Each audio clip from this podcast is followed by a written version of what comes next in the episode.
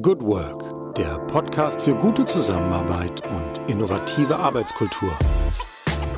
Herzlich willkommen im Podcast Good Work, dem Podcast für gute Zusammenarbeit und für zukunftsfähige Arbeitskultur. Mein Name ist Julia Jankowski und ich begrüße euch zu einer neuen und letzten Folge im Jahr 2023 in unserem Audiosalon. Also keine Sorge, es geht natürlich weiter im neuen Jahr, im Jahr 2024. Und heute, heute haben wir keinen Gast hier im Studio.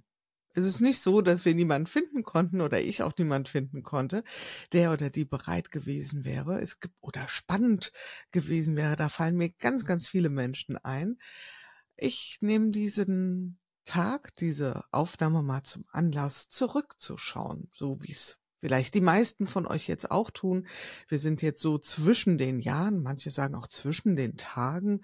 Ich habe hier neulich auch mal gelesen, woher das kommt. Ähm, man konnte sich wohl in der im Wechsel von einem auf den anderen Kalender, auf den römischen Kalender nicht so richtig einigen, ob man jetzt den, das Jahr am 1. Januar beginnen lassen sollte oder nach dem Weihnachtsfest oder was der richtige Tag denn sein könnte.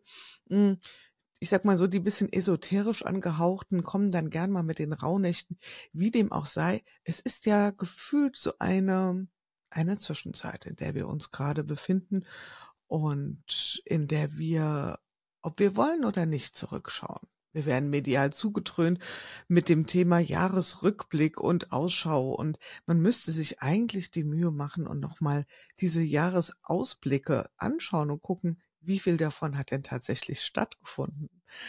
Na gut, ihr wisst schon, es geht nicht ums Recht haben oder Recht bekommen, sondern es geht darum, sich vielleicht einen Moment zu versammeln und mal zu gucken, wie war es denn das Jahr 2023? Hat es wirklich einen Platz verdient in der Reihe der schrecklichsten Jahre ever? Ähm, es hat alles dafür getan oder vieles dafür getan, nicht gerade äh, populär zu sein. Und mir ist hier neulich etwas aufgefallen, das würde ich gern mit euch mal teilen. Und zwar bin ich durch meine Bilder auf meinem Smartphone so gescrollt und habe nach einem bestimmten Bild gesucht. Ich weiß, es gibt diese Suchefunktion und die erkennen inzwischen auch Hund, Katze, Maus und ähm, ich habe dann einfach die Bilder etwas kleiner skaliert, so dass man ganz, ganz viele Bilder auf einmal gesehen hat. Und dabei ist mir was aufgefallen. Könnt ihr gern auch mal probieren. Und zwar bin ich die Jahre so durchgescrollt und habe gesehen, es gibt immer so ein Thema, was in einem Jahr besonders vorherrschend war. Also nicht, dass ich mir das Thema im Vorhinein vorgenommen hätte, aber es gab Jahre, da habe ich nichts anderes gesehen als Post-its. Post-it, Post-it, Post-it, Post-it. Das waren die ganzen Fotoprotokolle. Die gibt's immer noch in meinem Leben, in meinem Smartphone. Ja, weil Beratung, Workshops ist immer noch ein Thema. Ähm, aber ich gebe zu, es ist deutlich weniger geworden. Ich denke mal so an das Jahr 2018 ähm, da habe ich vor lauter Post-its auf meinem Smartphone nichts anderes mehr gefunden. Dann gab es das Jahr 2020. Äh, ihr wisst alle, was dort losging. Äh, ja, natürlich Corona und auch Good Work. Und auf einmal ähm, taucht in meinem Smartphone überall Good Work auf. Ja. Ganz besonders auch dieses Jahr, weil mich haben ganz viele Menschen angegrinst von meinem Smartphone, nämlich die Episodencover für die Zuhörer unter euch oder Zuhörerinnen, die also sehr fleißig ähm, in Good Work reinlauschen und das auch vielleicht sogar abonniert haben an der Stelle. Äh, auch nochmal ein Dankeschön an alle Abonnenten, Abonnentinnen, äh, die regelmäßig reinhören. Dann werdet ihr festgestellt haben, es gibt jetzt für jedes Epi für jede Folge, für jede Episode ein eigenes Cover. Naja, und die sind irgendwie auch alle in meinem Smartphone drin, also Wahnsinn. Ne?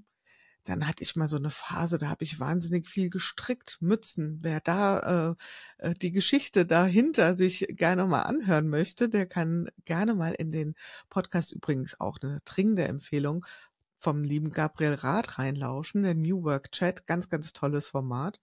Und er hatte mich eingeladen und da erkläre ich, was es mit den Mützen auf sich hat und warum die so einen prominenten Platz hatten.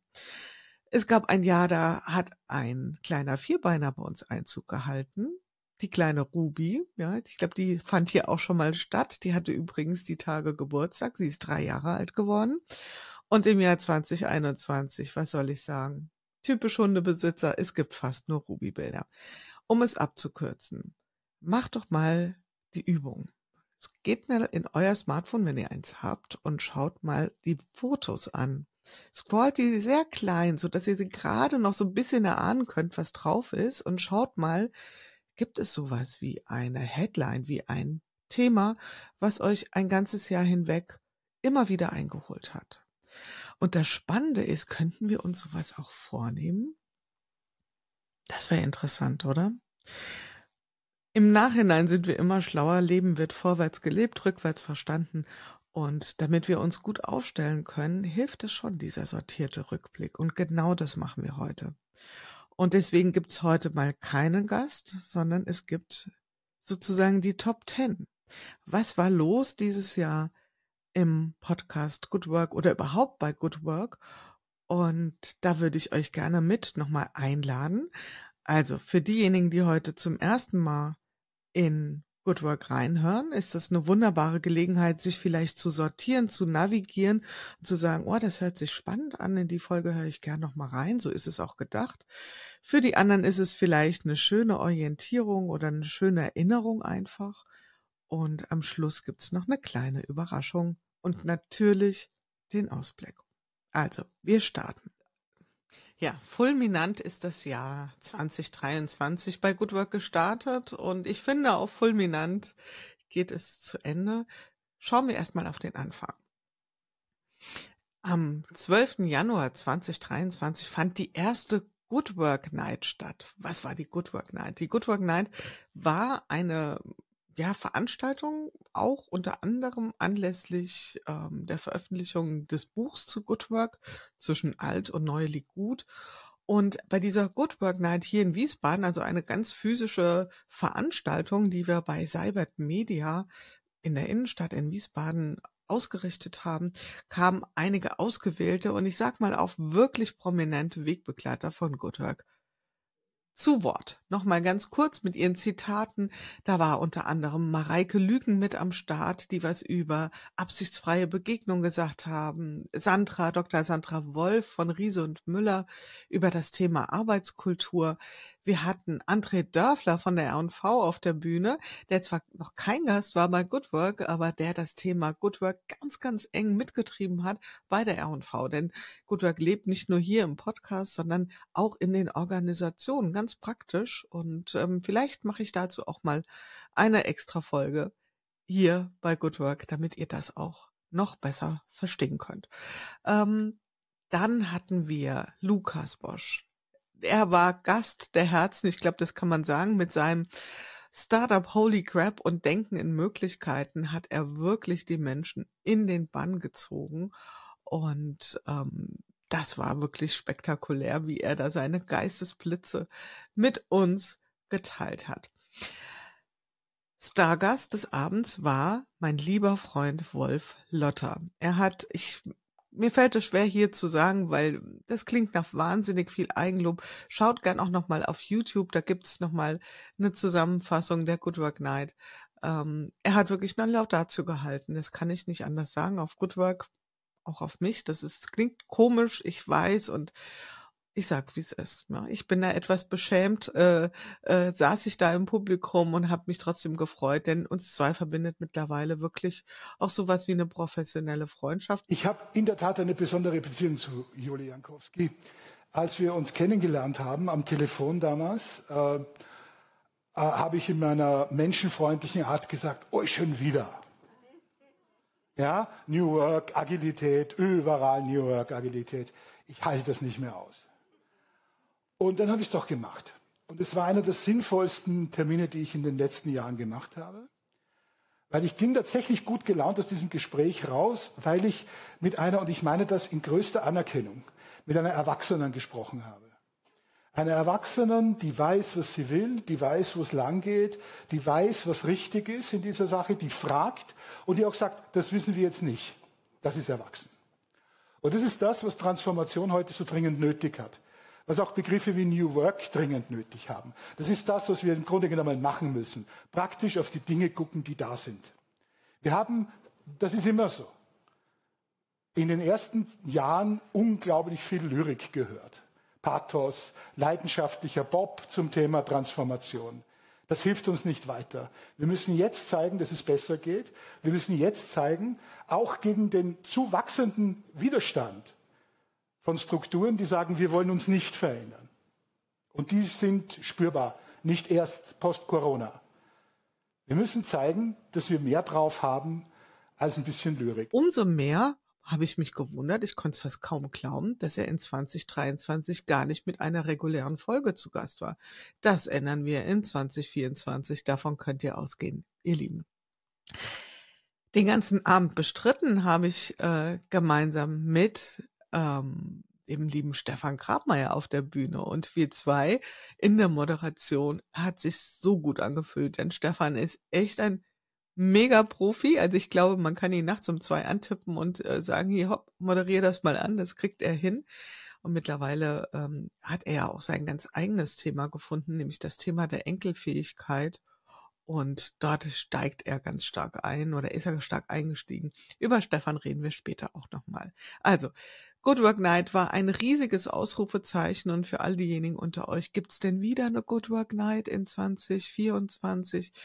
Ähm, ich sag mal so, ich denke scharf drüber nach. Das Ganze wurde übrigens auch als Folge, als Audiografie vom lieben Ingo Stoll zusammengefasst. Auch etwas ganz Außergewöhnliches. Also eine Audiografie, wie, wie stellt man sich das vor? Das ist im Prinzip wie eine Art ähm, eine Fotografie für die Ohren, so kann man sagen. Und er hat das total schön kompiliert, auch nochmal mit spannenden Tönen unterlegt. Und ähm, also ich fand's ähm, mega und es war wirklich also eine würdige Zusammenfassung.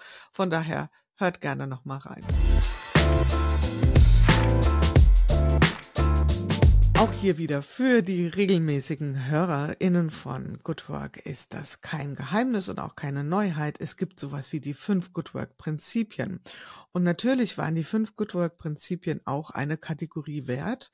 Also was sind die fünf Good Work Prinzipien? Das sind die fünf Überperspektiven auf Zusammenarbeit, auf gelungene Zusammenarbeit, die ich auf Basis der ersten 100 Good Work Folgen, die ja als Feldforschung angelegt waren, mal definiert zusammengefasst haben. Mir taugen sie immer noch als gutes Raster für das Thema Zusammenarbeit und da grinsen hier und da schon ein paar, ich sag mal, Lücken auf und ähm, vielleicht sind es aber auch Metaperspektiven.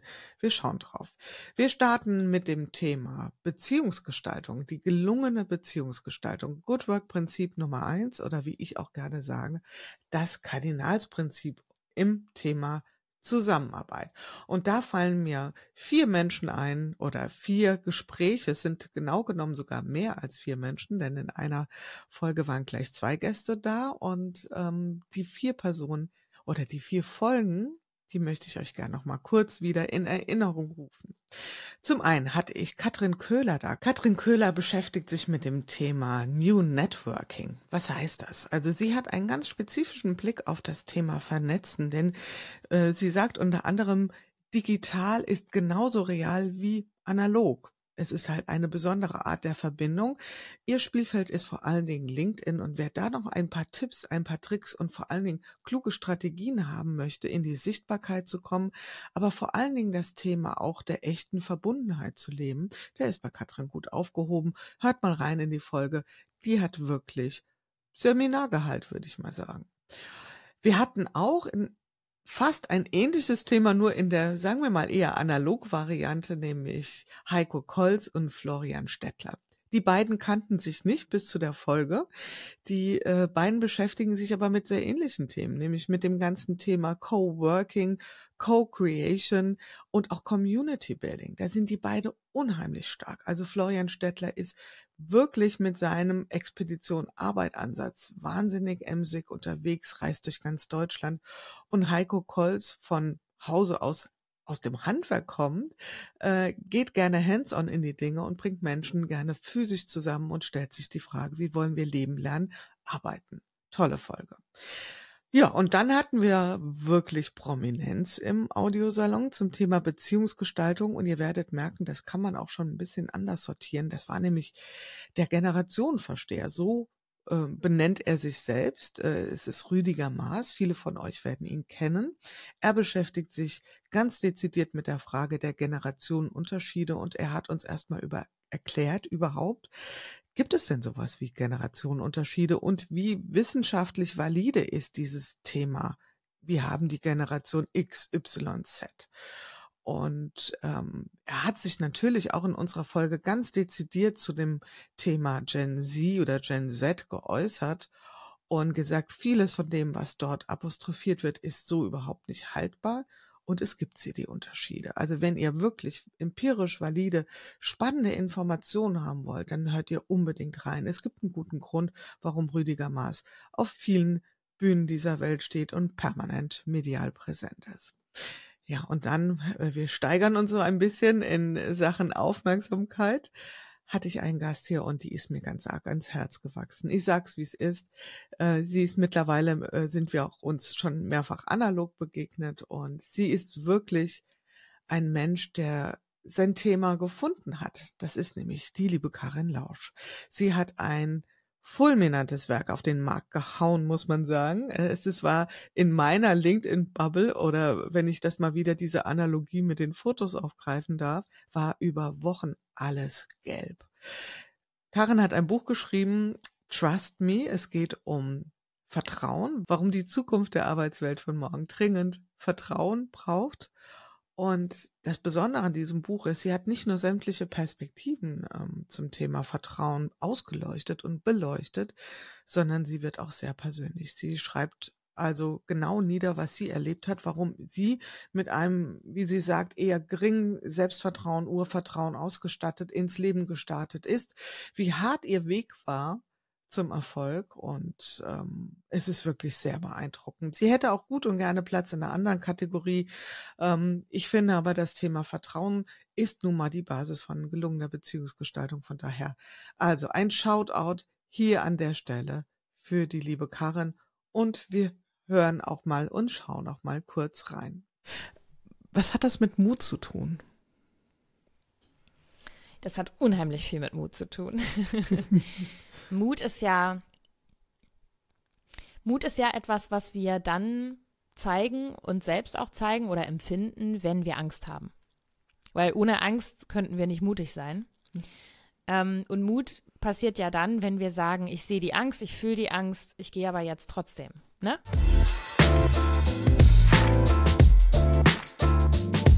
Flexible Strukturen kommen wir also zum zweiten Kapitel, das ist äh, das zweite Goodwork-Prinzip und auch gleichsam zweite Kategorie. Da hatten wir zum einen den ähm, Workpacking-Tour-Experten Gunnar Fehlau hier. Er ist ähm, mit zwei Rädern unterwegs. Ein Jahr lang hat er Vanlife ohne Van praktiziert. Also wirklich nur mit seinem Fahrrad ist er quer durch Deutschland gereist, hat dort gearbeitet, geschlafen, gelebt. Also selbst wenn er 20 Kilometer an seinem eigenen Zuhause, wo seine Frau nach wie vor wohnt, vorbeigefahren ist, hat er im Zelt übernachtet. Er ist wirklich ein Exot, muss man schon fast sagen, und der das Thema flexible Strukturen ganz krass lebt. Es ist ein Experiment. Er hat, glaube ich, auch dazu schon ein Buch verfasst. Ich denke, es wird im nächsten Jahr kommen. Also wenn ihr mal so ein bisschen die Komfortzone gedanklich erweitern wollt, hört rein. Ja, und dann gab's natürlich Mr. Vier-Tage-Woche hier bei Flexible Strukturen bei dem Thema äh, in Good Work Salon und das ist Martin Geht. Martin Geht hat auch das ein oder andere Ausrufezeichen gesetzt, denn er hat 155 waren es, glaube ich, Unternehmen, die die Vier-Tage-Woche praktizieren, befragt. Und ihr wisst es mir, ich mag solche ähm, Angänge oder solche Betrachtungsweisen. Es ähnelt ja auch ein bisschen dem, äh, dem Start von Good Work und er hat dabei auch viel zutage befördert. Unter anderem ist seine Aussage, wenn ich mal so zurückschaue, haben wir ähnlich viele Modelle von vier Tage Woche gefunden, wie wir Unternehmen befragt haben. Und besonders spannend fand ich, dass es eine Kategorie gab von Unternehmen, die besonders stark vertreten war bei den schon bereits praktizierenden Unternehmen der Vier-Tage-Woche. Und das sind die Handwerksbetriebe. Also gar nicht irgendwelche IT-Buden oder Kreativagenturen, sondern vielleicht auch ein Unternehmen oder eine Branche, an die man vielleicht jetzt gar nicht so an erster Stelle denkt. Also, wenn ihr mit euren inneren vielleicht schon urteilen, vorteilen, aufräumen wollt, seid ihr da gut beraten. Ja, und dann war für mich eine Premiere. Es gab einen ersten Live-Podcast mit David Hilmer von Hello Agile. Und Hello Agile hat auch das Thema flexible Strukturen in diesem Jahr, ich sag mal so, auf Next Level gehoben. Sie waren ein, eine Woche, zwei Wochen, ich weiß es gar nicht mehr genau, mit der gesamten Firma in Südafrika und haben dort Workation gemacht. Und ähm, was sie dort erlebt haben, Dschungelcamp in manierlich, würde ich mal fast sagen. Ähm, ja, das könnt ihr gerne reinhören. Und ich fand das eine ganz, ganz lebendige Sendung oder lebendige Folge mit äh, David. Und wir beide sind ja sowieso gut verbunden. Und ich glaube, das spürt man auch. Hört ruhig mal rein. Wirklich toll.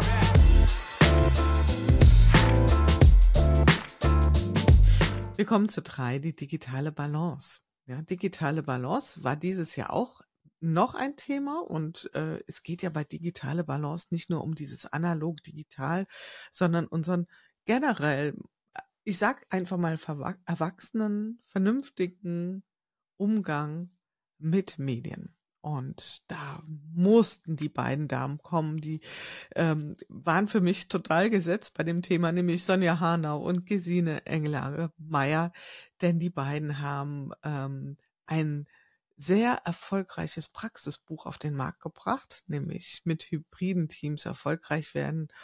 Und äh, das ist wirklich ein Work and Playbook at its best. Sie haben sehr genau beschrieben, was muss ich tun, damit ich in der hybriden Arbeit gut zusammenarbeiten kann, wie es wirklich gelingen kann. Also es ist voll gespickt mit Hacks, mit praktischen Tipps und so ist auch die Folge. Also unbedingter Go-To für alle diejenigen unter euch, und das sind bestimmt nicht wenige, die sich vor diesen Herausforderungen sehen, nämlich wie gelingt hybride Zusammenarbeit richtig gut. Und es geht übrigens nicht nur um hybride Meetings, das sei nun mal am Rande bemerkt. Wir hatten auch André Knie, Dr. André Knie da. Er ist Experimentalphysiker und arbeitet jetzt bei der Bahn. Und bevor ihr einen Witz im Kopf habt, ich glaube, der liegt so ein bisschen auf dem Elferpunkt, dieser Ball. Ähm, er beschäftigt sich auch mit der digitalen Transformation bei der Bahn. Und wieso ich ihn eingeladen habe, war vor allen Dingen das Thema Onboarding in Zeiten von Remote Work. Denn da ist äh, er mit seinem Team einen ganz besonderen Weg gegangen bei der Einfachbahn. Das ist ein Projekt oder mittlerweile, glaube ich, sogar schon fester Bestandteil äh, der DB. Hört mal rein, wie kann Onboarding in digitalen, in Remote Zeitalter gut gelingen. Ganz arg sympathischer Mensch und wirklich kluge Gedanken.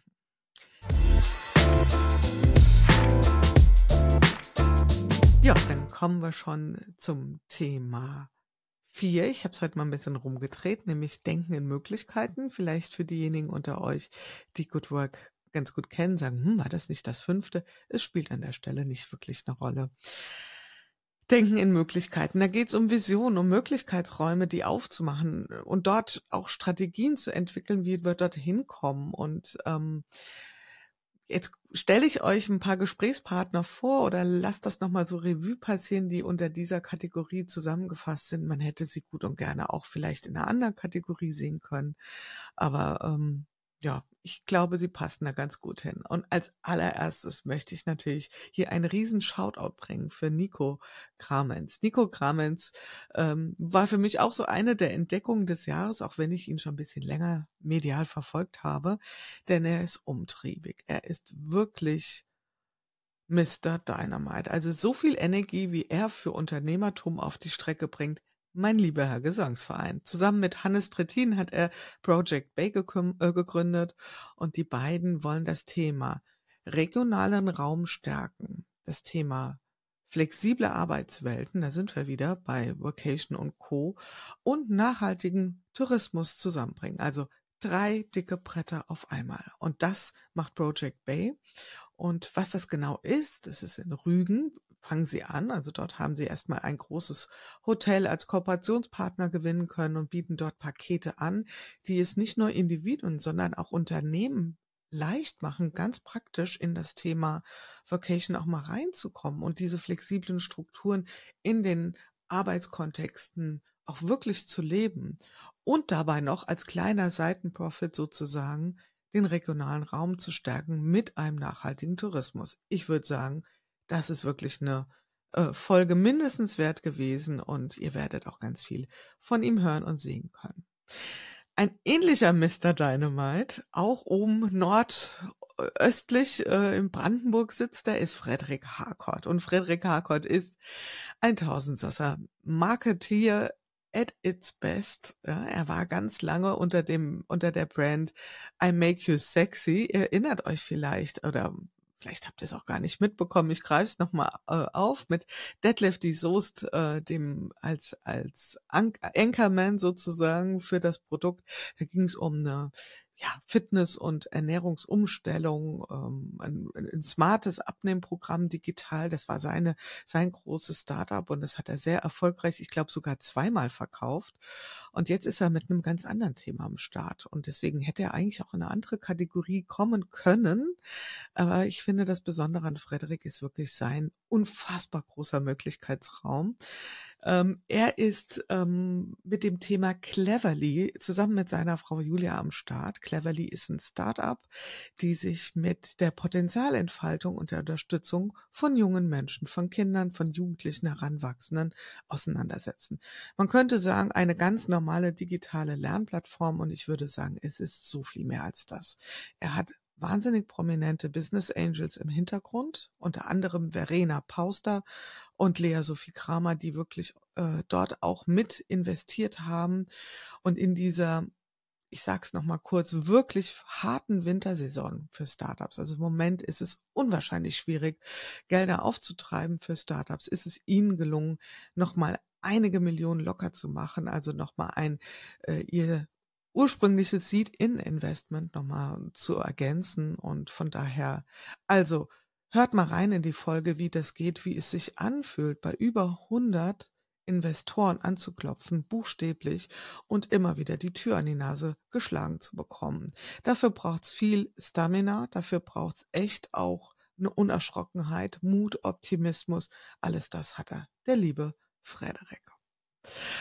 Wir hatten hier die zwei Stefan, Stefans und Stefan. Ich habe schon gelästert, ihr seid doch ein Volksmusikduo.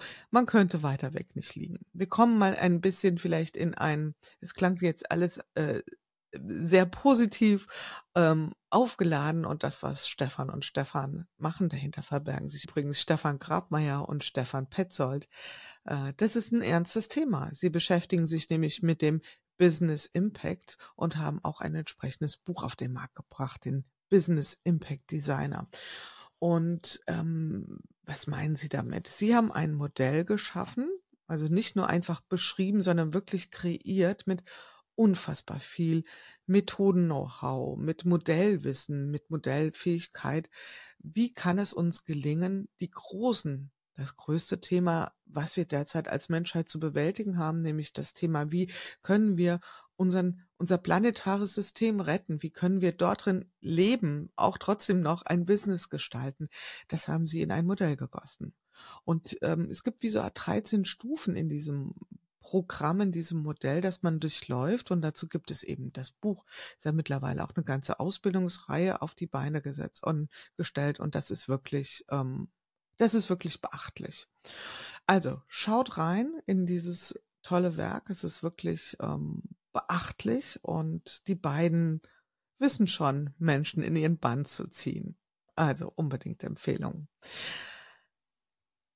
Wir kommen wieder zurück in dieses Möglichkeitsdenken, ähm, was eher quirlig, wirbelnd ist. Und da fällt mir auch jemand ein, der schon lange mal so den Finger gestreckt hat und gesagt hat, ich würde meine Geschichte schon mal erzählen bei Good Work. Er ist ein Fan und von Good Work, ich glaube, das kann ich sagen. Und ich bin auch ein Fan von ihm, denn er ist ein Herzensmensch und er hat in vielen Jahren Unternehmertum es geschafft, sein anfangs, wie er selbst sagt, riesengroßes Ego auf Normalmaß zurückzuschrumpfen. Ich rede von Sascha Podday. Er war zu Gast hier bei Good Work und er hat ähm, erzählt, wie er mit seiner Musikagentur Music for Friends, die übrigens extrem erfolgreich ist, wie es ihm ergangen ist, als er mal zurückgetreten ist aus seiner Chefrolle, als er, Achtung, die Auszubildenden für eine befristete Zeit zu den CEOs gemacht hat.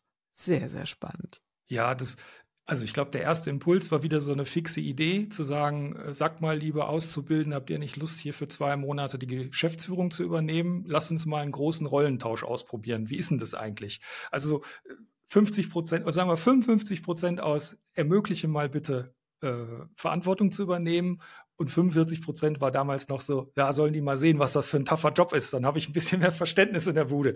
So. Und das haben wir insgesamt zweimal gemacht, als wir nach diesen zwei Monaten, wo wir wirklich die Rollen getauscht haben. Und ich erinnere mich noch, ich hatte damals dann meine Chefin, die das ja dann eben war, in dem Moment gefragt, ob ich mir hier so einen schicken 3D, äh, ähm, äh, nee, einen A3-Drucker kaufen kann für meine Workshops. Und äh, da sagte sie kurz, ja, warte mal, wie oft brauchst du den denn im Jahr? Und damals habe ich, weiß ich nicht, so zwölf Workshops im Jahr gemacht. Ich sagte zwölf Mal.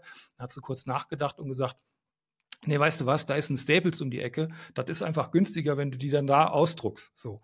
Und sie hatte recht. Sie hatte recht. Und ich habe einfach bis heute auch keinen A3-Drucker gekauft.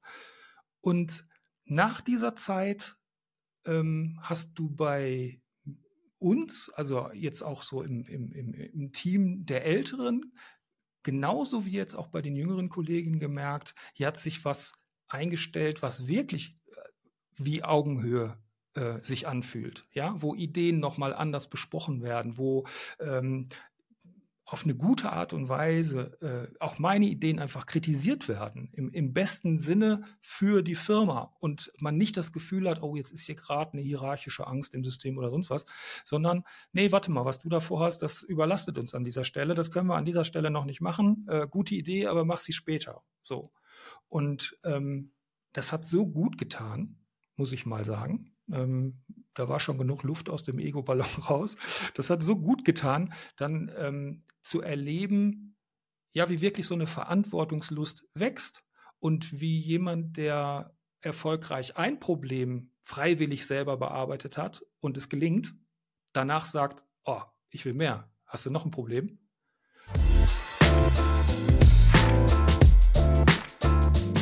Das letzte heute in der Reihenfolge Good Work Kapitel ist das Thema gelebte Agilität. Auch da hatten wir wieder drei Vertreter. Gestartet sind wir mit David Ruben Thies. Er ist Geschäftsführer an den Waldkliniken in Eisenberg. Und das ist eine orthopädische Spezialklinik äh, in Thüringen gelegen. Und ähm, so weit, so gut. Wenn man jetzt die Bilder sieht, schon mal allein optisch würde man denken, es ist ein fünf Sterne, vier Sterne Luxushotel. Und tatsächlich begreifen sie sich auch so. Sie wollen ein, und ein, ein Krankenhaus, Hospital so führen wie ein Hotel. Das fängt an mit den Gerüchen, die einen empfangen. Es riecht dort nach frisch gebackenem Brot und nicht nach Desinfektionsmittel in erster Weise. Es geht weiter mit der architektonischen Gestatt Ausstattung. Der bekannte Architekt Matteo Thun hat dafür äh, seine Ideen zur Verfügung gestellt und es geht natürlich weiter mit der Art und Weise, wie dort Zusammenarbeit gelebt wird. Also es geht sehr stark auch um die Ansätze von Design Thinking, auch wenn der liebe David Rumtis das so nicht benannt hat oder sagte, wir haben das nicht nach diesen Prinzipien so bewusst gesteuert, aber ihr werdet es alle lupenrein erkennen, die Nutzerperspektive ganz krass einzunehmen. Und ich finde, das ist im Thema Gesundheitssektor so dringend nötig wie kaum irgendwo anders. Also ein toller Jahresauftakt war das und äh, ich fand es persönlich auch sehr, sehr spannend, ihm zuzuhören. Dann war mein lieber, ich sag immer Parallelschwimmer, das stimmt gar nicht, weil er schwimmt in eiskaltem Wasser, da würde ich niemals reingehen. Wenn ich sage Parallelschwimmer, meine ich damit, dass wir podcastmäßig ziemlich Aug auf Aug äh, durch die Gewässer schwimmen.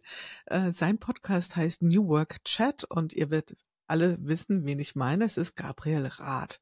Gabriel Rath ist so fleißig. Also er haut manchmal, ich glaube, drei Folgen die Woche raus, üblicherweise. Eine Folge immer freitags.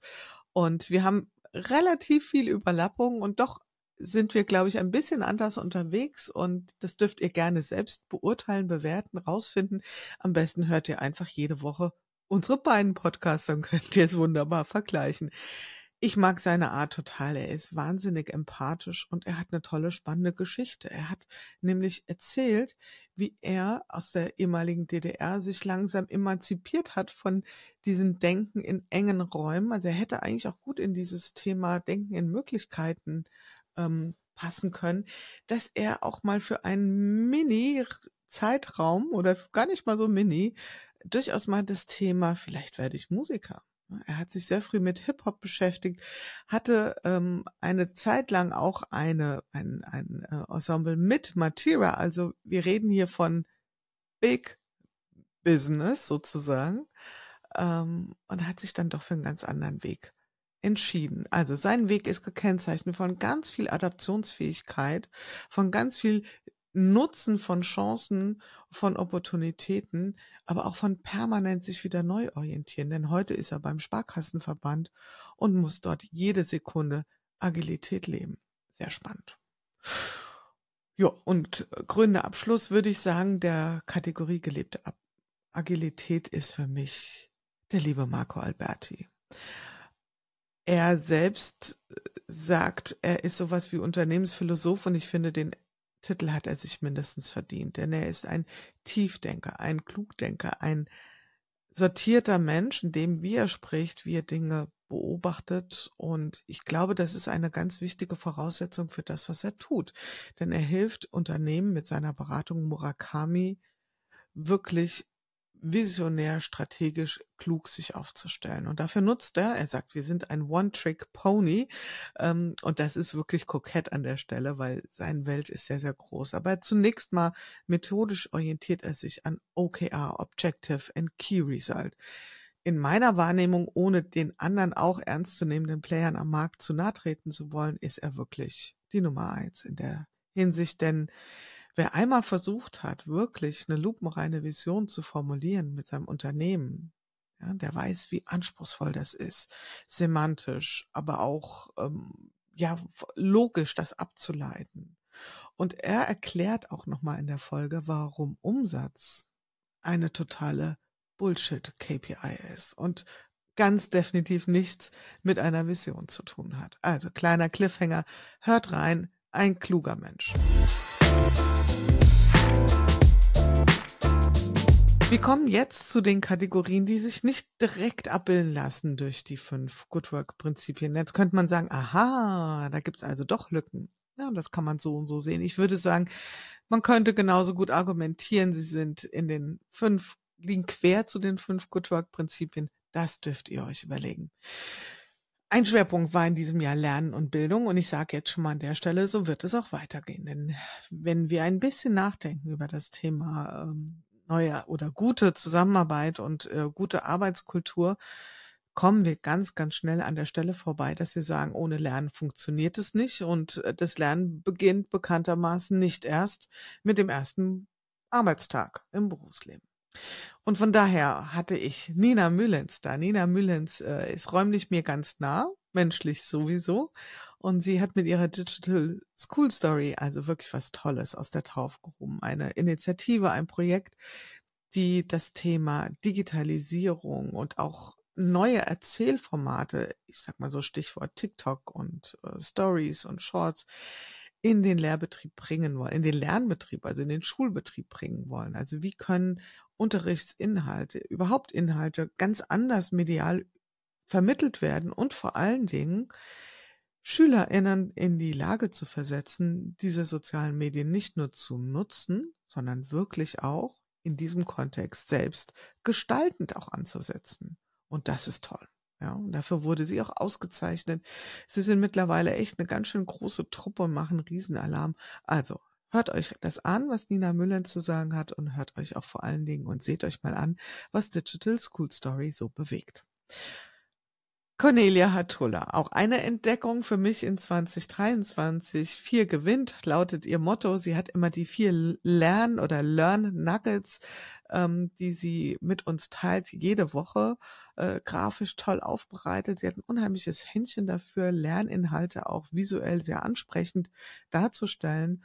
Und ähm, von daher fand ich das auch ganz interessant, dass sie mal, sie kommt aus dem akademischen Umfeld, also sie war lang auch an der Hochschule beschäftigt und bringt diese Business-Perspektive und die Bildungsperspektive total schön zusammen. Lernen ist ihr Herzensthema und Herz ist auch ganz doll spürbar, wenn man ein Gespräch mit Cornelia Hatula führt. Die Grand Dame, fast schon sowas wie ihr Lebenswerk, äh, kann man sagen, haben wir gewürdigt ähm, unter dem Stichwort Lernen und Bildung. Das ist die letzte offizielle Folge gewesen im Jahr 2023, die ich auch gleichermaßen noch ausgeliehen habe als, als Doppelfolge ähm, für ähm, Podcaster, United Podcasters for Education. Wir haben da eine Aktion gestartet Anfang Dezember und haben den längsten Podcast der Welt zum Thema Bildung gemacht. Ich glaube, er geht über 24 Stunden mit ganz vielen Versatzstücken und ganz vielen Interviews, die wir zusammengefügt haben. Und ähm, ja, das äh, war natürlich für mich eine Challenge, da auch jemand zu finden, der da auch würdig reinpasst. Und ich hatte da ganz schnell einen Namen im Kopf und das war Margret Rasfeld. Margret Rasfeld ist selbst, ähm, kommt selbst aus dem Schulbetrieb. Sie war viele Jahrzehnte Lehrerin, Schulleiterin an der ESBZ, Evangelische Schule Berlin Zentrum. Also das ist eine, wirklich eine Leuchtturmschule in Deutschland für Schulbetrieb, anders denken und auch Leben praktizieren. Und ähm, also ganz die ganze Welt ist hingepilgert in diese Schule und das meine ich wirklich ohne Übertreibung ganz buchstäblich um zu verstehen, was passiert da gerade? Was passiert mit SchülerInnen, wenn sie wirklich Potenzialentfaltung erleben, wenn sie Verantwortung übertragen bekommen, wenn sie Freiräume haben? Und Margaret Rasfeld hat eine Initiative gegründet vor vielen Jahren zusammen mit Gerald Hüther, muss ich nicht vorstellen, Stefan Breidenbach, also mit den großen Köpfen unserer Republik zum Thema Bildung und Entwicklung und ähm, die Schule im Aufbruch existiert noch und sie ist auch nach wie vor unermüdlich unterwegs. Obwohl sie selbst schon lang pensioniert ist, ist sie im Unruhestand, wie sie das nennt, und äh, das im besten Sinne. Also hört rein, wie ein Konzept, das sich da nennt Friday oder Friday, also mit F-R-E-I geschrieben, wie das aussehen kann. Ähm, es ist unfassbar faszinierend und inspirierend wenn Menschen so ihr gesamtes Leben ein Thema widmen.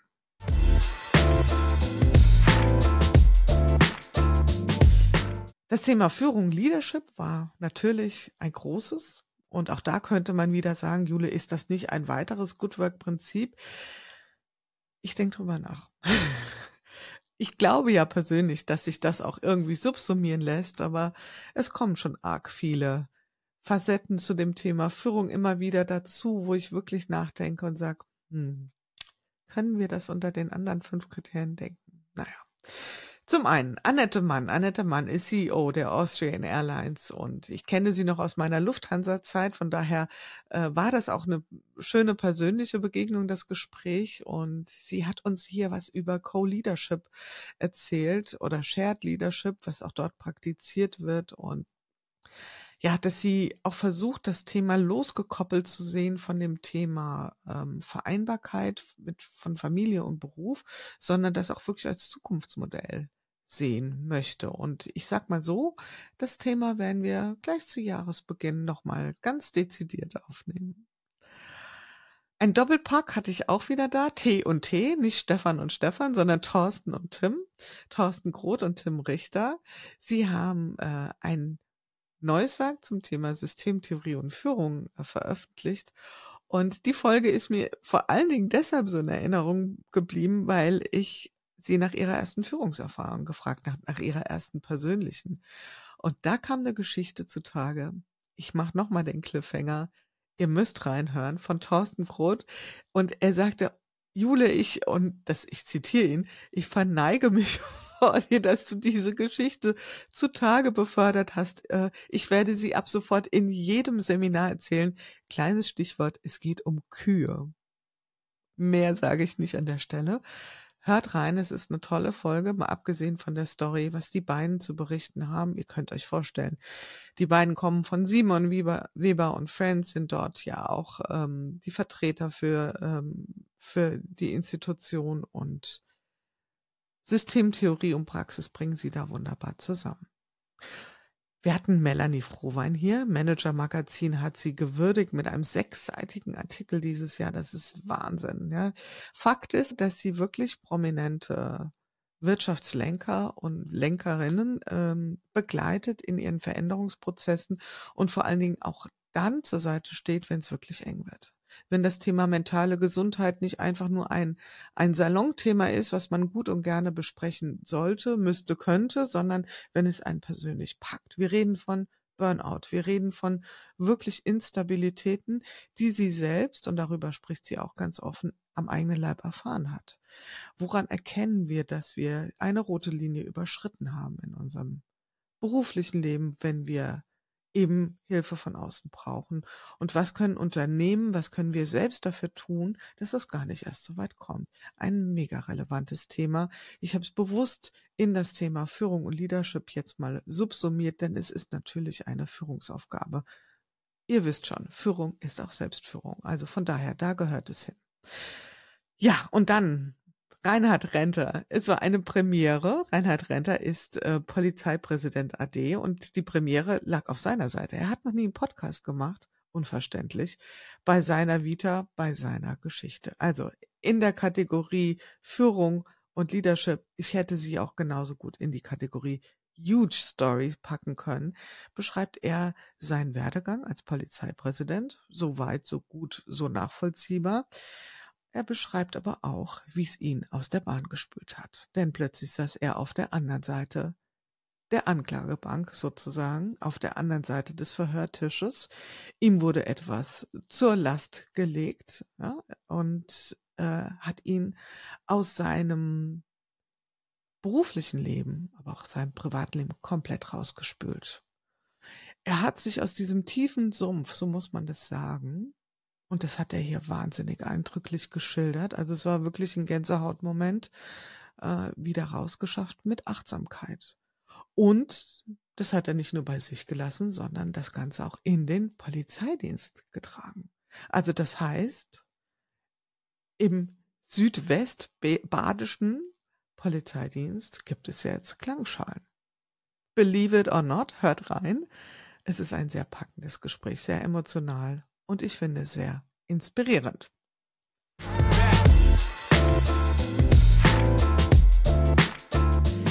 Wir sind bei der Kategorie 8 und da reden wir über den Kulturwandel. Und da hatten wir auch prominente Gäste hier, unter anderem Caro Schwarz.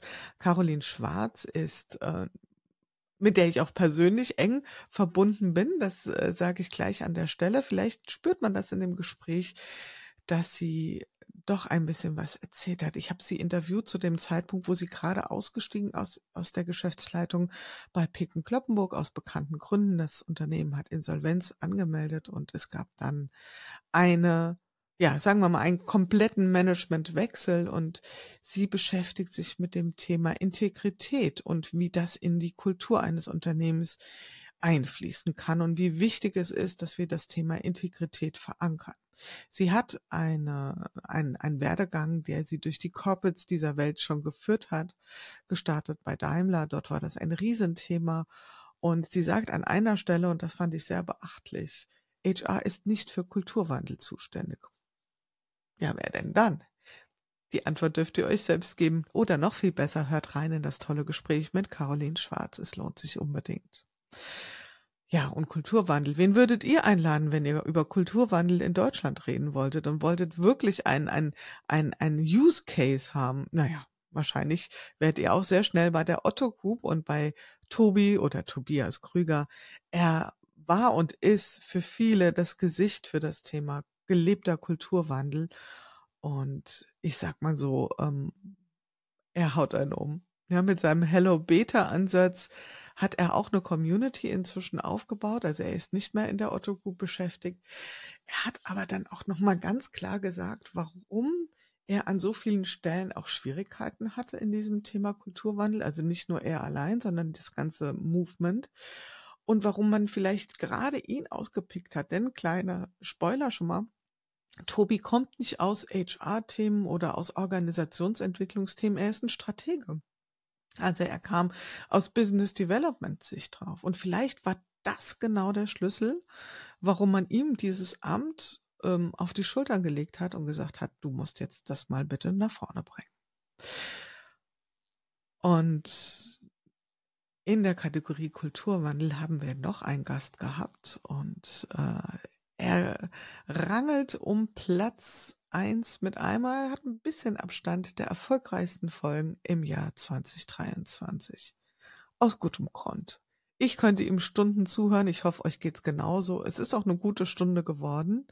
Ich rede von Mark Poppenborg. Viele werden ihn kennen, Begründer oder Mitgründer von Intrinsify. Und was er zum Thema Kulturwandel zu sagen hat, ist in meinen Augen auf den Punkt. Lupenrein erklärt sehr schön, seziert sauber, inwieweit Kulturwandel tatsächlich voranzutreiben ist, eben nicht im direkten Weg, sondern dass es ein Spiel über Bande ist. Und er hat ähm, sehr dezidierte Blicke auch, wie Führung dort neu gedacht werden muss. Und es hat, finde ich, auch Seminarcharakter. Hört rein, eine tolle Folge und zu Recht wahnsinnig oft geklickt von euch.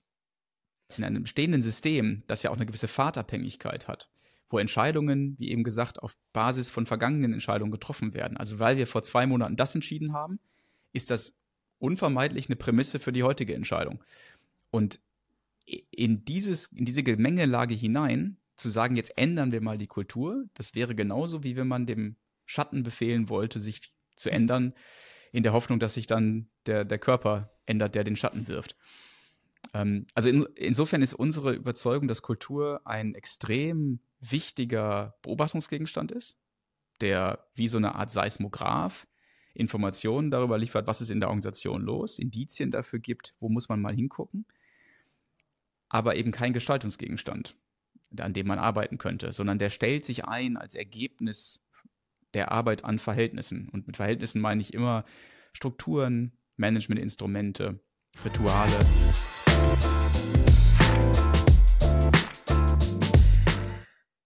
Trommelwirbel, wir sind bei Kategorie 9 und in der Kategorie 9 habe ich, die habe ich mal überschrieben mit Role Models. Wir sind uns einig. Also Role Model, jeder, jede einzelne von diesen, ich glaube, es waren 33 Gäste dieses Jahr, also 33 Folgen, dadurch waren es ja mehr als 33 Gäste, weil wir hatten ja ein paar Doppelfolgen, ähm, hat das Zeug dazu, Role Model zu sein. Und ähm, ich habe mich aber bei diesen vier, interessanterweise alles Damen, entschieden, sie genau da rein zu packen.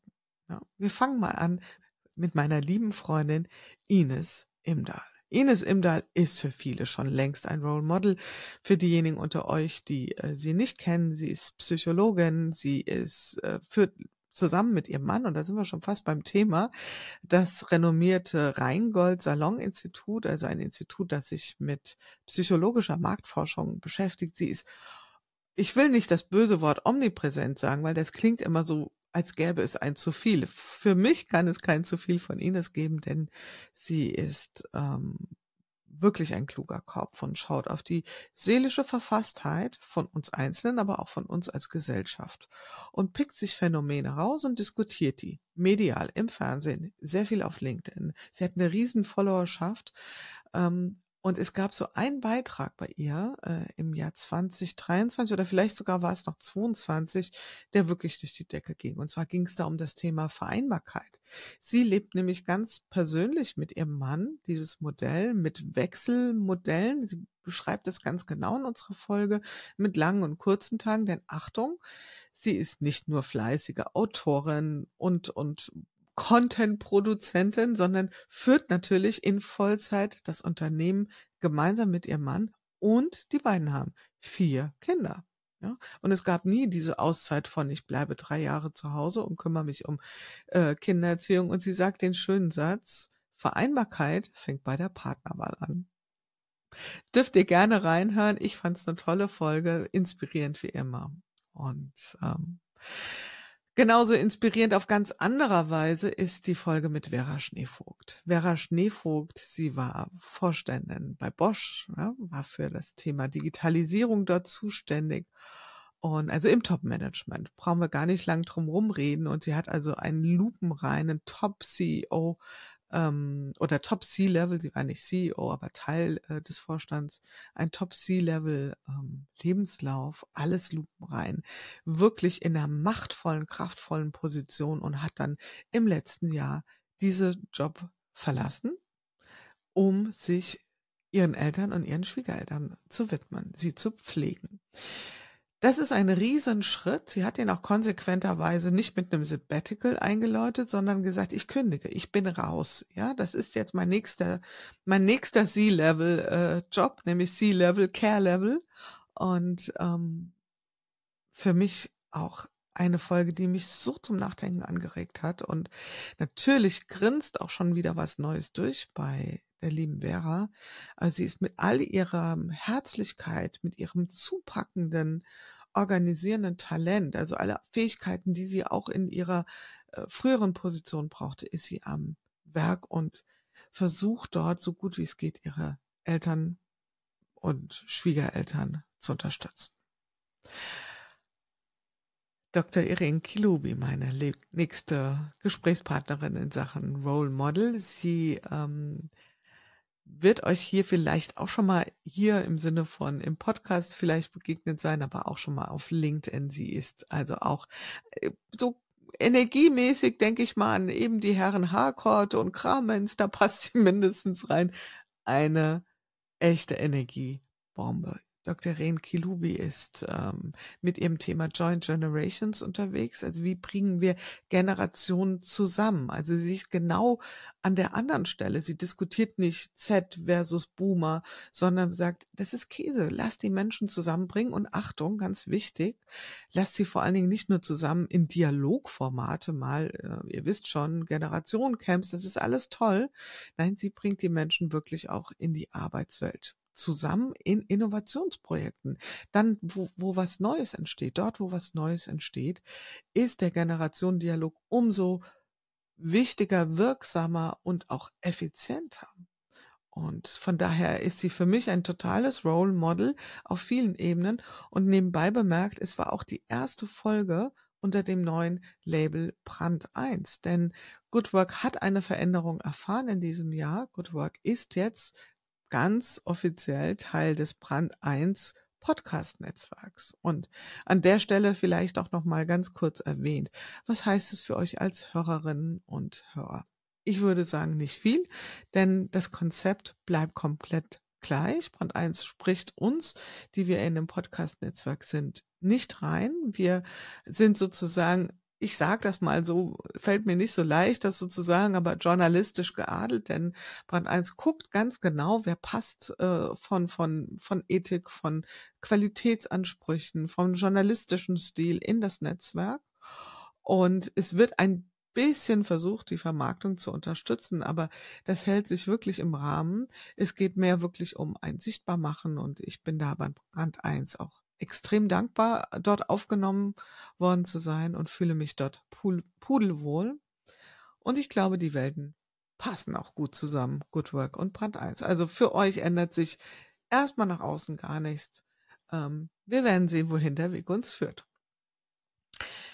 Ja, und als Role Model par excellence ähm, kann ich nur sie unbedingt auch nennen, Dr. Caroline von Kretschmann, die geschäftsführende Gesellschafterin der, des Europäischen Hofs in Heidelberg, ein Fünf-Sterne-Hotel, das das herzlichste Fünf-Sterne-Hotel in Deutschland sein möchte. Und ähm, ich habe mich mal von der Validität dieser Aussage überzeugt und ich kann sagen, geht dort mal einen Kaffee trinken.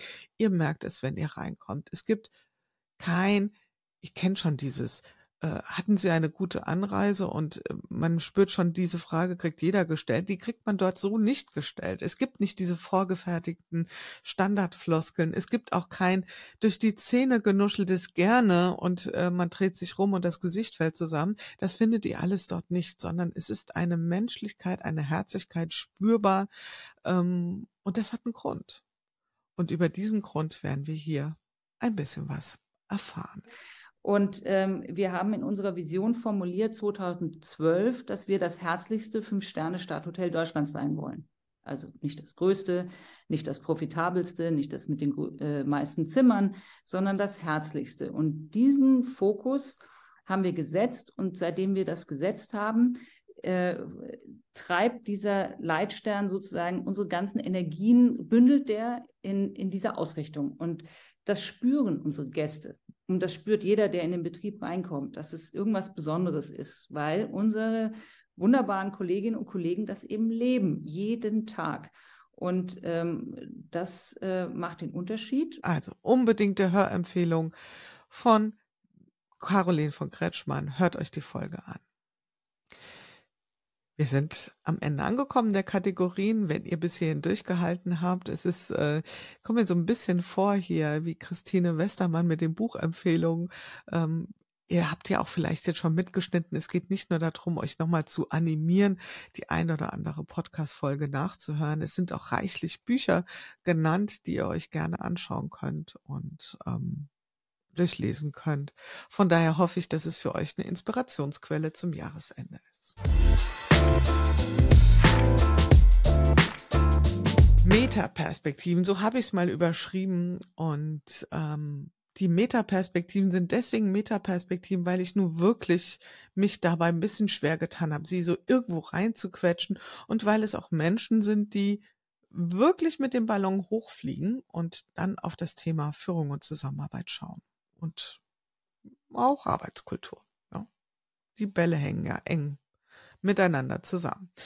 Als erstes der liebe Frank Baumann-Habersack. Frank Baumann-Habersack ist Autoritätsforscher und ich sag mal an der Stelle, und ich habe es glaube ich auch in der Folge genauso gesagt, nur schon das Wort allein hat mich total fasziniert und also einen besseren Pitch konnte man bei mir nicht machen als ich bin Autoritätsforscher.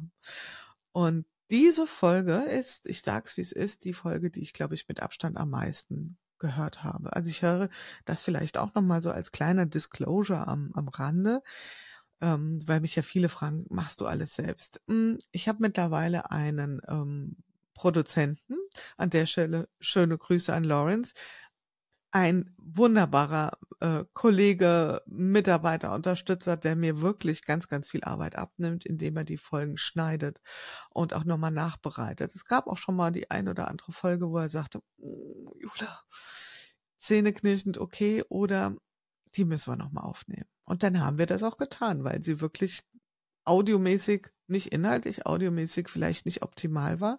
Und ähm, das ist ein Anspruch, den ich euch gerne auch verwirklichen möchte. Ähm, ja, also gute Qualität abzuliefern.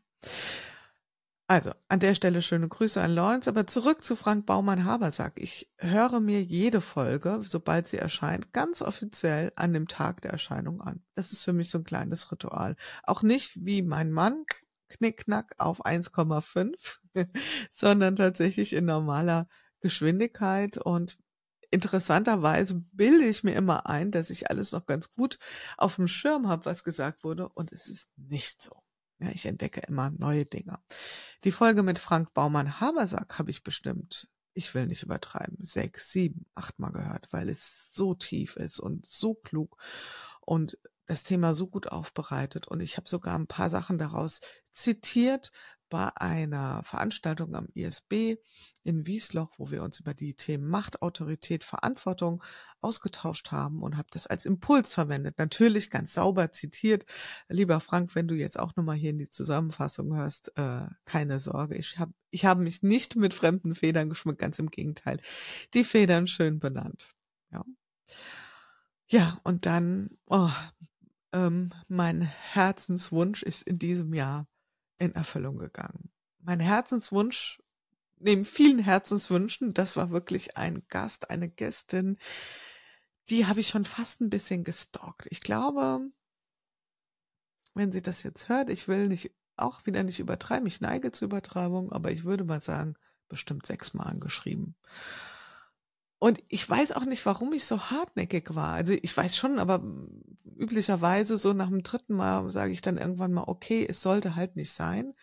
In dem Fall habe ich gedacht, doch, es muss sein. Ich bin sogar extra noch bei einer Lesung gegangen mit ihr, von ihr in Hamburg, weil ich sie so unglaublich klug, faszinierend, ihr Thema so hochrelevant finde.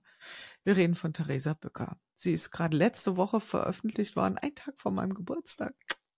Das war dann so mein persönliches Geburtstagsgeschenk. Also es geht um das Thema der Zeit, Zeitwohlstand, Zeitautonomie, Zeitgerechtigkeit. Ja, dieses Buch, was sie geschrieben hat, was wirklich alle Preise abgeräumt hat und ein Dauerbrenner auch medial ist, ist ähm, mit dem Titel überschrieben, Alle Zeit, eine Frage von Macht und Freiheit. Ähm, weil wir erzählen uns oft, dass wir alle ja gleich viel Zeit haben, nämlich alle 24 Stunden. Das ist natürlich zynisch, denn überlegt mal bitte, wie unterschiedlich ein Kontext aussehen kann, ob ich beispielsweise in der privilegierten Situation bin, dass ich bei bester Gesundheit das Konto voller Geld ähm, mit vielen bekannten Freunden meinen Tag komplett freigestalten kann oder ob ich mich auf der anderen Seite der Skala befinde. Es geht natürlich darum, wie viel Zeitautonomie ähm, habe ich zur Verfügung und über wie viel Zeitwohlstand verfüge ich. Ja. Ganz, ganz toll. Und damit sind wir am Ende unserer Top 10 Kategorien angekommen. Ah, es fehlt noch einer. Einen habe ich vergessen. Und es fällt mir sehr, sehr schwer, weil es immer so heißt, wenn ich sage, die erfolgreichste Folge, dann ist das immer mit dem nächsten Satz eine kleine Abwertung der anderen Folgen. Und das ist natürlich nicht so. Die anderen Folgen waren zum Teil ganz dicht dran, zum Teil nicht und trotzdem für mich jede einzelne Folge. Und deswegen war mir das so wichtig, die hier alle nochmal zu nennen, eine Erwähnung wert und ein Gedanken sowieso. Und ähm, ich versuche es auch wirklich äh, hier nicht so abzustufen, aber ich muss es trotzdem machen, wie bei Spotify Wrapped. Und ich glaube, das war auch ein Auslöser. Ähm, also als Podcast-Producer kriegt man auch nochmal so ein Spotify-Rap for Producer oder for Podcaster, ich weiß es nicht. Und dann kam diese Folge und die haben da also äh, unfassbare Zahlen rausge rausgehauen.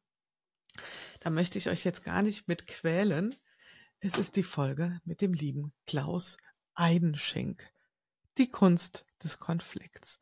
Wow. Es ging schon morgens los. Ich glaube, ich hatte schon morgens um neun, ich, sie ist um sechs Uhr oder wann hochgegangen, schon mehr Downloads, als ich jemals bei einer anderen Folge hatte. Und es hörte nicht auf mit dem Teilen, mit dem Kommentieren.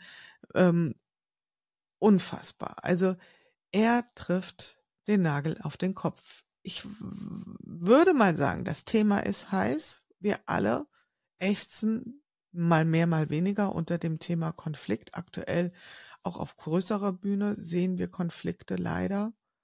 Und im Privaten, denke ich, sind wir davon auch alles andere als verschont. Also das Thema an sich. Aber es ist mehr als das. Klaus Einschink ist Psychologe. Er treibt seit Jahrzehnten das Thema Metaperspektiven der Veränderung voran. Von daher ist auch die Kategorie genau danach überschrieben, Metaperspektiven. Und Klaus Einschink ist ein klarer, ein lupenreiner, ein kluger Denker und versteht es, die kompliziertesten und komplexesten Zusammenhänge so zu verpacken, dass sie anschlussfähig sind. Er nimmt die Menschen mit, ohne dass er sagt, ich nehme dich mit. Sie, ähm, das macht er mit einer tollen Sprache, mit extrem häufigen krassen Perspektivwechseln. Zum Beispiel auch die Serie, die er sonntags immer veröffentlicht auf LinkedIn. weiß gar nicht, ob die Serie noch läuft. Ähm, das Schlechte im Guten. Warum das Gute nicht immer nur gut ist. Also ein Abgesang auf äh, die Scheinheiligkeit, die Boden, Doppelbödigkeit und vor allen Dingen auf die Illusion, die Steuerungsillusion, Konflikte lösen zu können. Und deswegen hier unsere kleine Überraschung. Also, liebe Hörerinnen und Hörer von äh, Good Work und äh, Julie Jankowski, ähm, hier ist der Klaus Eidenschink und wünscht äh, als einer der Gesprächspartner in 2023 ähm, ein wirklich leichtes sinniges und fröhliches 2024, dass vieles gelingt und manches auch scheitert, so dass man einen guten Mix hat zwischen Gelöstheit ähm, und Lernen können. Und ich freue mich, ähm, das ein oder andere Mal in dem Podcast wieder als Gesprächspartner fungieren zu können.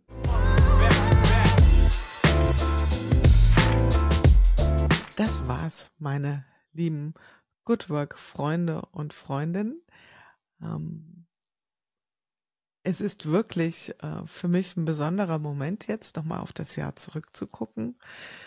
Ihr wisst schon, ja, die ganzen kleinen Bildchen von Episodencovern und äh, das jetzt auch nochmal mit euch durchlaufen zu haben. Es ist für euch hoffentlich eine kleine Orientierung, für mich persönlich nochmal ein Teil meiner Sortierung auf das nächste Jahr. Denn mit dieser Kategorisierung fing es schon an.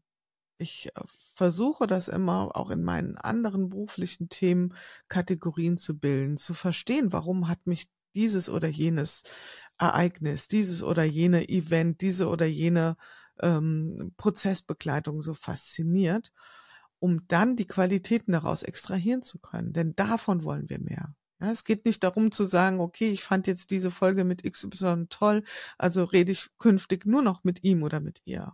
Genauso wenig, ähm, ich fand dieses oder jenes Projekt toll, also will ich nur noch diese Art von Projekten.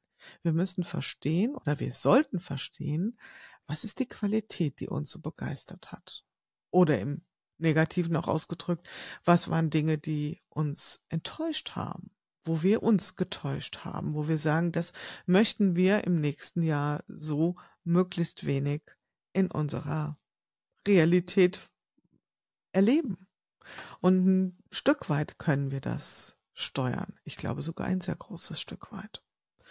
Und in diesem Sinne wird es genauso hier weitergehen mit drei Kategorien. Also wir werden weiterhin über die fünf Goodwork-Prinzipien mal mehr, mal weniger sprechen. Aber wenn ihr so draufschaut, dann sind es immer im Prinzip drei Suchfelder, nach denen ich mir meine Gesprächsgäste auswähle. Und äh, ich gebe es zu, die Anfragen werden sehr, sehr stark, sind sehr stark gestiegen. Auch gerade nochmal mit der Verkündigung Brand 1 Netzwerk habe ich das sehr deutlich gespürt, dass also mich wahnsinnig viele Anschriften erreichen. Ich würde gern mal Gast sein. Das ehrt mich und freut mich und seht es mir bitte nach, dass ich nicht jeder Anfrage entsprechen kann. Denn äh, mehr als eine Folge die Woche dauerhaft zu produzieren, ähm, das übersteigt neben all den anderen Themen, ähm, die ja so bewerkstelligt werden wollen, getrieben werden wollen, einfach meine Möglichkeiten. Also, drei Kategorien oder drei Suchfelder. Das sind eher so drei Suchscheinwerfer, sagen wir so, nicht Kategorien. Ähm, lenke ich immer bei der Wahl für Gesprächspartner für euch aus. Und das ist einmal, ich nenne es mal aus der Werkshalle. Also das heißt, ich bin total interessiert an echter Praxis, an gelebter Erfahrung. Und es muss nicht immer das C-Level-Thema sein, sondern das können auch Menschen aus der Mitte der Arbeitswelt sein. Wichtig ist, dass sie glaubhaft, authentisch berichten können, was sie äh, jeden Tag erleben in puncto gute Zusammenarbeit und Arbeitskultur und dass da ein Fünkchen drin steckt, was wir mitnehmen können. Ja, das ist so ein bisschen Sendung mit der Mauseffekt, dass man wirklich das Gefühl hat, man steht so direkt nebendran und schaut zu und kann für sich daraus was mitnehmen. Natürlich ist es auch das Thema Storytelling als, als äh, Suchscheinwerfer und Role Models, also die großen Geschichten, die bewegenden Momente der Transformation. Ja, ich sehe einfach, und da bin ich auch ehrlich, das ist das, was ihr total mögt. Ja? Also das kommt unheimlich gut an. Das müssen nicht immer die ganz großen Namen sein, aber große Geschichten ist schon etwas, was uns nach wie vor fasziniert und auch das Thema Role Model. Also das heißt, wo haben wir Kristallisationspunkte? Wo haben wir Identifikationsfiguren? Das sind Dinge, die uns faszinieren, die uns Halt geben, die uns Trost spenden, die uns Mut schöpfen lassen. Und von daher ein ganz großer Suchscheinwerfer. Und natürlich das Thema Metaperspektiven. Ja, also ihr werdet feststellen, ich habe immer wieder Menschen da, die von relativ weit oben, also oben im Sinne von auf einem hohen Abstraktionslevel, auf das Thema Zusammenarbeit und Arbeitskultur gucken. Also es gibt dort tiefe Einblicke in Expertenwissen und es gibt auch echtes Vordenkertum. Wir werden also auch durchaus immer mal wieder Menschen aus der akademischen Welt hier haben. Wir werden Menschen sehen, die sich über viele Jahrzehnte schon mit einem Thema beschäftigen, die dort auch schon viel publiziert haben, ähm, auch das werdet ihr festgestellt haben. Gefühlt hat jeder Gast bei mir schon mal ein Buch geschrieben. Das ist natürlich nicht so. Und auch don't get me wrong, das ist auch kein Kriterium, um hier Gast zu sein. Ähm, das bringt das liegt in der Natur der Sache, das bringt die Sache mit sich, dass Menschen, die sich mit ihrer Geschichte, mit ihrer Praxis, mit ihrem Vordenkertum so intensiv auseinandersetzen, dass die das dann auch irgendwann früher oder später verschriftlichen. Also, aus der Werkshalle, von ganz oben und mit großen Geschichten. Das sind meine Suchscheinwerfer, die ich auf die Gäste richte, auf die Gästinnen. Und genauso wird es auch bleiben. Darauf könnt ihr euch verlassen. Ihr könnt euch darauf verlassen, dass die Gespräche in genau der gleichen Güte und Qualität stattfinden werden. Dafür stehe ich hier und das mache ich mit aller Leidenschaft, mit allem Herzblut und mit allen Ressourcen, die mir zur Verfügung stehen. Und wenn ich mir zum Schluss eins wünschen darf, dann ist das einfach, bleibt dabei, empfiehlt sehr, sehr gerne den Podcast Good Work weiter am besten ihr abonniert ihn und noch besser, ihr hinterlasst eine Rezension, denn es mag komisch klingen, es macht einen Riesenunterschied, auch äh, um das Thema weiter nach vorne zu bringen. In diesem Sinne, denkt an die kleinen Fotos, schaut rein, was euch in diesem Jahr, im letzten Jahr schon visuell erkennbar beschäftigt hat und welches Foto wollt ihr im nächsten Jahr sehen. In diesem Sinne, einen guten Start. Eure Jule Jankowski.